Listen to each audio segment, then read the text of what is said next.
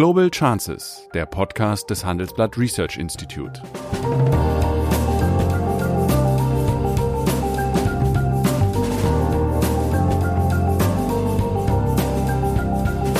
Der ehemalige Außenminister analysiert zusammen mit Professor Bert Rürup die geopolitische Lage, exklusiv für den Chefökonom, den Newsletter von Professor Rürup. In einem kann man Pascal Lamy, dem früheren Vorsitzenden der WTO, nur recht geben. Wenn zwei Fünftel der Weltwirtschaft nicht nach fairen marktwirtschaftlichen Spielregeln arbeiten, dann kann man nicht von einem fairen Markt in der Welt sprechen. Und wenn man China dazu bewegen will, diese Regeln der WTO anzuerkennen, weil sie sonst mit Konsequenzen zu rechnen haben, dann müssen die anderen WTO-Mitgliedstaaten, vor allen Dingen die starken Demokratien, dort zusammenhalten. Tag, meine Damen und Herren. Hallo, Sigmar. Grüß dich, Bert. Der vor einigen Jahren einsetzende Konflikt um die weltwirtschaftliche und geopolitische Vorrangstellung zwischen den USA und China scheint derzeit ein Stück weit sediert zu sein. Allerdings, man darf wohl davon ausgehen, dass spätestens nach der Wahl also ähm, dieser Konflikt wieder aufpoppt. Die Positionen sind klar. China möchte die USA als, äh, wie es Peru vor 70 Jahren sagte, Ökonomie dominant ablösen und die USA wollen dies aus verständlichen Gründen verhindern. China knüpft mit der neuen Seidenstraße und großzügige Kreditvergabe ein Netz von nützlichen Verbündeten, Produktionsstandorten und Absatzmärkten und die USA setzen die Zugangsmöglichkeiten in den riesigen US-amerikanischen Binnenmarkt als ökonomische Waffe ein. Gleichzeitig streben beide wirtschaftlichen Supermächte um die globale Technologieführerschaft in Sachen Kommunikationstechnik und KI. So.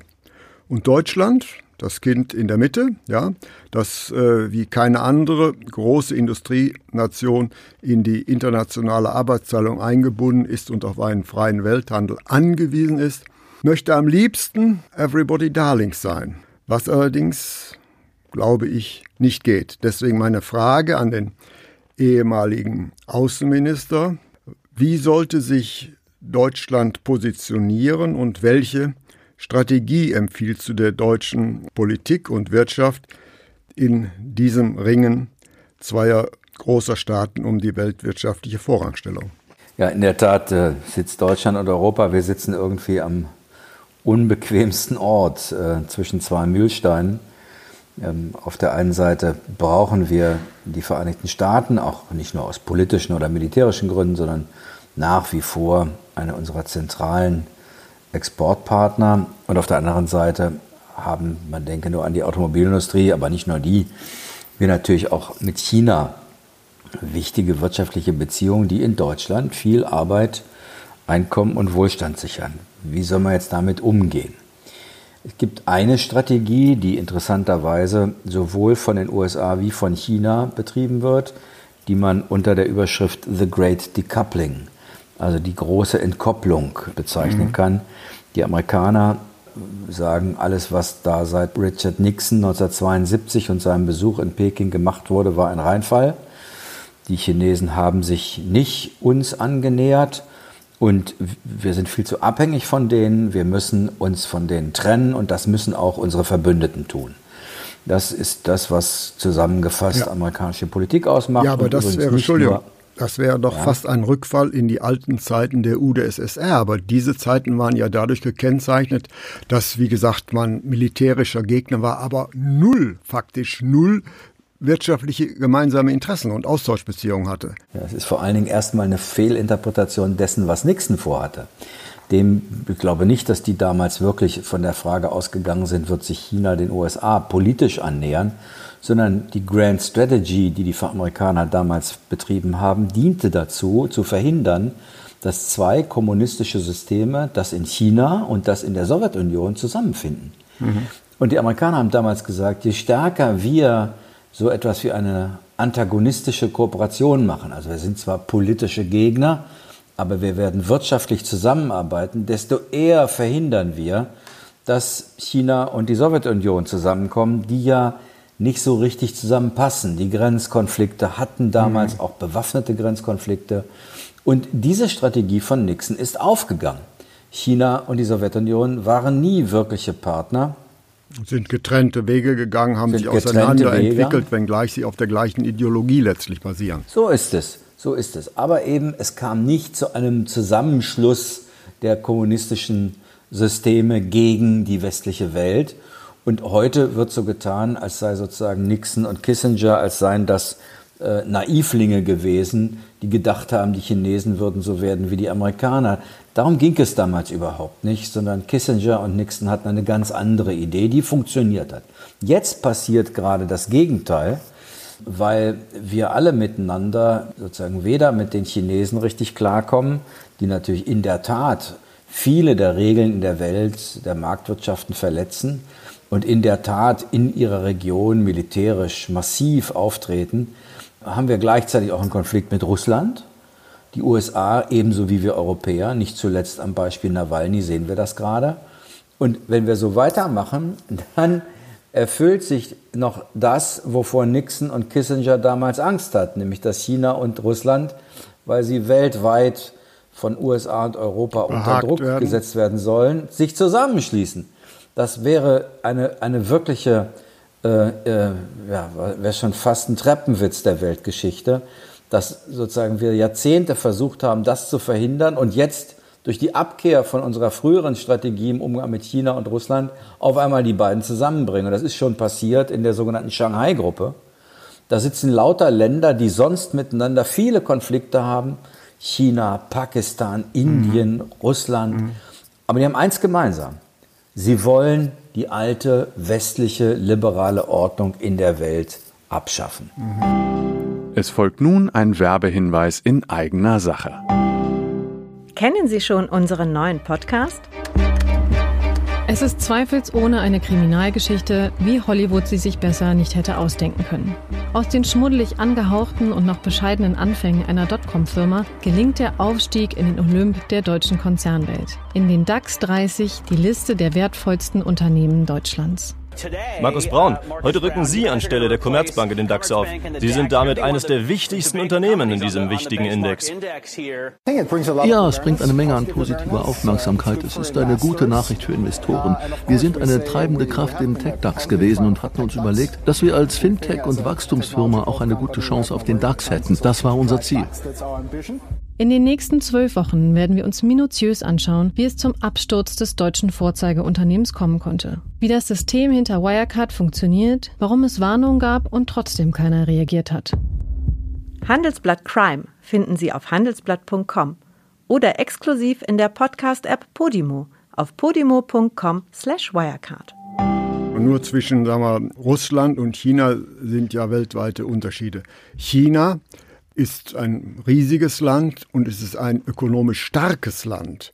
Russland ist ein großes Land, ein rohstoffreiches Land, aber hat null Industrie und eine dramatisch alternde Bevölkerung. Das wäre eine ziemlich asymmetrische Partnerschaft. Das ist so und wenn man ehrlich ist, ist Russland aus Sicht der Chinesen auch zweitklassig. Ja. Und die Amerikaner kümmern sich um die frühere Grand Strategy von Nixon auch genau aus den von dir genannten Gründen nicht mehr, weil sie sagen, naja, die Russen, das ist irgendwie ein militärisches Ärgernis, aber eher ein Problem für die Europäer.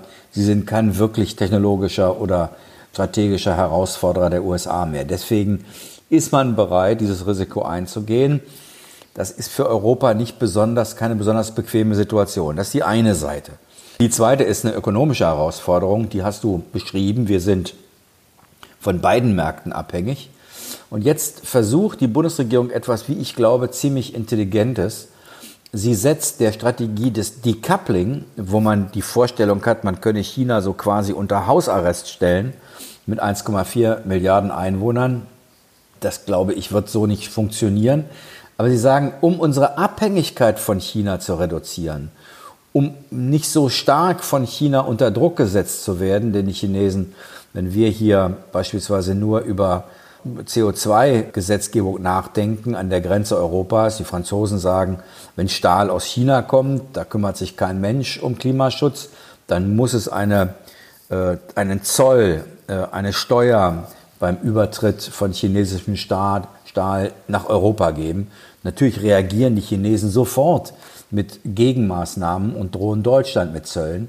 Und die Bundesregierung sagt, wir müssen uns unabhängiger machen von solchen chinesischen Erpressungsversuchen und sagen nicht Decoupling, sondern Diversifizierung.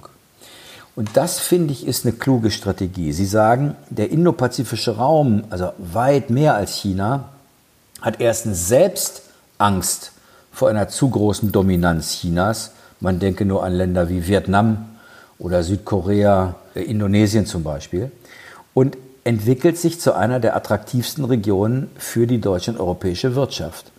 Die Volkswirtschaften dieser Region, da ist natürlich China jetzt dabei, verzeichnen überwiegend sehr hohe Wachstumsraten. Ihr Anteil am Wachstum, glaube ich, global dürfte um die 60 Prozent ligen. Und das ist etwas, um das sich die deutsche Wirtschaft und die deutsche Politik weit mehr kümmern sollte. Ja, nur äh, eine kleine Gegenrede. Diversifizierung äh, klingt gut, aber Fakt ist doch, die beiden Schlüsselindustrien, Automobil und Maschinenbau, der Automobilbau äh, mehr als der Maschinenbau, sind doch existenziell auf China angewiesen. Nämlich, wo kaufen wir denn unsere großen Schlitten hin? Doch vorwiegend also nach China. Und äh, diese Branche ist ja eh schon in, in Schwierigkeiten und ein Decoupling von diesem nach wie vor aufnahmefähigen Markt für große Verbrenner würde also Deutschland sicherlich nicht gut äh, zu Gesicht kommen. Und ähnliches gilt auch für hochtechnologischen Maschinenbau. Also mit diesem Decoupling würde sich angesichts der bestehenden engen Verbindung man sich doch ins eigene Fleisch schneiden. Deswegen ist das auch nicht die Strategie Deutschlands und Europas. Es gibt keine, keinen kein wirklichen Wunsch nach Decoupling, aber man ist der Überzeugung, dass man die Abhängigkeiten reduzieren muss. Und deswegen sagt die deutsche Politik, und wie gesagt, ich glaube, das ist klug, lass uns überlegen, wie wir uns in diesem großen Wirtschaftsraum in Südostasien diversifizieren können, wie wir andere Länder äh, stärker an uns binden können, damit die Abhängigkeit von einem Land geringer wird. Und ich meine, das, das, das ist schon gewaltig, was dort existiert, außer China eben auch Japan. Die Volkswirtschaften wachsen dort, auch in, in Indonesien, in Pakistan, in Indien. 20 von 33 Megastädten Städten befinden sich in dieser Region und äh, sind im Übrigen auch noch eine ganze Reihe an Staaten dabei, die große Wachstumspotenziale noch vor sich haben. Man denke nur an Indien, die wird. Aber Indien hat diese Wachstumspotenziale seit 60 Jahren vor sich. Ja, aber ja. das ist kein Argument. Das ja, ist kein Argument. Aber, aber ein Befund erstmal, dass diese Hoffnungen bislang nie in Erfüllung gegangen sind. Ich, die Frage ist, haben wir uns eigentlich wirklich darum gekümmert? Mhm. Nach meiner Erinnerung waren wir natürlich, weil es in China viel einfacher war, auch viel weniger auf dem indischen Markt präsent. Mhm. Es gibt viele Unternehmen, die auch dort sind, aber eines ist wahr, Indien ist viel komplizierter als die Zentralverwaltungswirtschaft China. Sie ist kulturell viel komplizierter, die Bürokratie und das Steuersystem sind komplizierter. Also es ist nicht gerade einfach, dort Fuß Innerstaatliche Zölle gibt es dort. Ja, auf der anderen Seite ein hohes Maß an qualifizierten Menschen und einfach ein Riesenmarkt. Mhm ich will ja auch nicht sagen, dass das alles einfach ist. Keine der Strategien ist einfach. Aber jedenfalls finde ich die Idee, sich unabhängiger zu machen, indem man sich andere Märkte auch anschaut mhm. und überlegt, was gibt es da eigentlich in den nächsten 10, 20, 30 Jahren für Wachstumspotenziale, intelligenter, als zu sagen, wir versuchen es über Decoupling. Mhm. Das wird nicht funktionieren und falls das auch nach den nächsten Präsidentschaftswahlen von den Vereinigten Staaten, von Europa und Deutschland gefordert wird, ist das für uns praktisch nicht zu erfüllen, äh, wegen der bereits beschriebenen Abhängigkeiten. Ja, das wäre aber eine reaktive Strategie. Gibt es denn keine proaktive Strategie in dem Sinne, dass man Gegendruck erzeugen könnte? Na, erstmal finde ich die Diversifizierungsstrategie proaktiv, die ist nicht reaktiv. Äh, was man parallel dazu machen kann, dafür braucht man aber einen anderen amerikanischen Präsidenten, ist zu sagen, lass uns mal alle die, die mit China Schwierigkeiten haben, und zwar nicht etwa ideologischer Natur, sondern ganz praktischer, weil sich China nicht an die Regeln der WTO hält, weil es immer, wenn es ihnen gut tut, sie über Multilateralismus reden in China und immer, wenn es ihnen Schwierigkeiten macht, dann sind sie auf einmal ein Entwicklungsland, das Ausnahmeregelungen braucht. Also China betreibt auch ein bisschen Multilateralismus à la carte. Und wenn diejenigen Industriestaaten, diejenigen Demokratien, die das nicht mit ertragen können, das sind vor allen Dingen die USA, wir Europäer, Australien, Japan, Südkorea.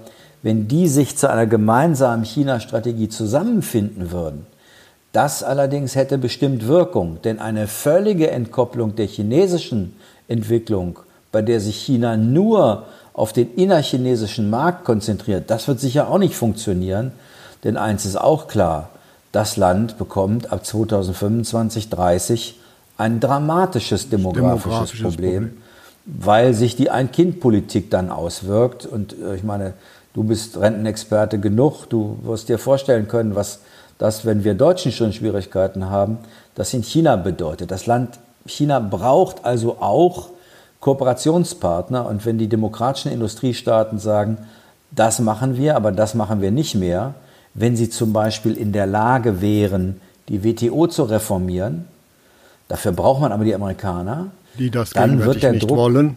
die das nicht wollen, so ist es, die sogar die Schiedsgerichtsbarkeit blockieren, ja. dann äh, wird es schwierig. Aber in einem kann man Pascal Lamy, dem früheren hm. Vorsitzenden der WTO, nur recht geben. Wenn zwei Fünftel der Weltwirtschaft nicht nach fairen marktwirtschaftlichen Spielregeln arbeiten, dann kann man nicht von einem fairen Markt in der Welt sprechen. Und wenn man China dazu bewegen will, diese Regeln der WTO anzuerkennen, weil sie sonst mit Konsequenzen zu rechnen haben, dann müssen die anderen WTO-Mitgliedstaaten, vor allen Dingen die starken Demokratien, dort zusammenhalten. Das äh, klingt gut, aber das setzt natürlich voraus, dass die USA einen fairen Markt akzeptieren und wollen. Und meinem Eindruck nach ist das nicht der Fall, nämlich dieses Kooperationsmodell, was dir vorschwebt, äh, entspricht ja wohl nicht der seit einigen Jahren eingeschlagenen äh, Strategie des äh, America First. Nein, mit dem jetzigen Präsidenten geht das sicher nicht. Er ist ja eher der Meinung, dass man im Zweifel aus solchen Institutionen der Welt austreten müsse, weil sie nur unfaire Bedingungen ja. für die USA hätten. Er definiert amerikanisches Interesse sehr eng. Mhm. In Wahrheit sind ja alle diese internationalen Organisationen mal durch die Vereinigten Staaten angeregt worden, weil damals ein breiterer Blick auf amerikanische Interessen vorgeherrscht hat. Man hat einfach gesagt, wenn die Welt nach fairen Regeln spielt, dann werden wir Amerikaner davon immer profitieren. Allerdings wollte man natürlich auch durch eine Propagierung marktwirtschaftlicher Modelle und marktwirtschaftlicher Regeln natürlich auch äh, die UdSSR ein bisschen einkesseln. Aber das äh, sei dahingestellt. Aber glaubst du denn wirklich, dass Biden eine substanziell andere Politik, inhalt, verbal immer, aber eine inhaltlich andere Politik als America First propagieren und verfolgen würde? Ich glaube, dass er weiß, dass America First nicht mehr funktioniert als America Alone. Ja. Das, das ist ein Unterschied. Äh, mhm. Ich glaube, dass er das sehr wohl versteht, dass Amerika in der Welt des 21. Jahrhunderts immer noch Verbündete braucht, vielleicht sogar mehr als im 20. Jahrhundert. Und das ist, glaube ich, der Unterschied zwischen Trump und Biden. Gut, dann bitte ich dich mal zwei Szenarien zu entwerfen. Szenario 1, Trump gewinnt die Wahl. Das ist durchaus möglich, nämlich auch bei der letzten Wahl war Clinton deutlich in den Umfragen vor Trump und er hat trotzdem gewonnen. Und das andere ist, Biden gewinnt. Wie wird sich USA in beiden Fällen positionieren? Mein Eindruck ist, inhaltlich wird sich die amerikanische Wirtschaftspolitik unter Biden, der ja alles andere als ein Wirtschaftsfreund ist, wird sich substanziell wenig ändern. Also erstens gebe ich dir recht, die Wahl ist überhaupt nicht entschieden. Es gibt die Chance, dass Trump verliert, aber es gibt genauso groß die Möglichkeit, dass er gewinnt. Ähm, das entscheidet sich wie beim letzten Mal an drei, vier, fünf sogenannten Swing States. Und dort liegt Biden bei weitem nicht so weit vorne wie in den nationalen Umfragen. Im Übrigen nimmt Trump gerade zu in den Umfragen. Warum? Er geht ein bisschen als Brandstifter durchs Land, der sich hinterher zum Feuerwehrmann erklärt. Mhm. Er facht Konflikte an und wenn die Städte dann vor Gewalt platzen, schickt er Federal Troops hin und sagt, guck mal, ich sorge seine, dafür, dass hier Ruhe Truppen. ist. Ja. So ist es. Und das macht er vorzugsweise in demokratisch regierten Großstädten. Also das ist schon eine perfide und Kampagne, die kann aber funktionieren. Und vor Ort, genau. Die Suburbs, ja. darauf wird es ankommen. Ja. Wie, wie stimmen diese Wählerinnen und Wähler ab? Das weiß er. Aber zurück zu der Frage, was passiert, wenn er gewinnt? Ich glaube, dann wird das noch schwieriger werden international. Wir werden alle versuchen, transaktional klarzukommen. Der Druck auf Europa wird steigen. Und es ist, glaube ich, unklar, ob die Europäische Union, wie manche hoffen, dadurch stärker zusammenfindet oder ob dieser Druck sie eher weiter spaltet. Man darf nicht vergessen, ein Land, das für eine gemeinsame Strategie für Europa schon wichtig wäre, ist schon weg. Mhm. Die Briten. Mhm. Also ich mag nicht vorherzusagen, was dann in Europa passiert. Das Zweite ist, Biden gewinnt, dann würde ich sagen, die, der Kern des Konfliktes, der bleibt da und der ist ja im Übrigen auch nicht unberechtigt. Der Kern des Konfliktes, dass dort ein Land wie China internationale Regeln häufig missachtet, die zum Beispiel die Freiheit der Seeschifffahrt nicht akzeptieren in den Seegewässern ihrer, ihrer Nachbarschaft. Der Kernkonflikt ist ja berechtigt. Die Frage ist, und da bin ich etwas optimistischer, wird es ein amerikanischer Präsident sein, der mit Joe Biden sagt, wir müssen miteinander eine gemeinsame Strategie finden und dazu einlädt. Nicht um Appeasement zu betreiben in Richtung China, aber um sozusagen die demokratischen Staaten äh, des Westens äh, auf eine gemeinsame Linie zu bekommen. Und ich glaube, dafür gibt es große Chancen.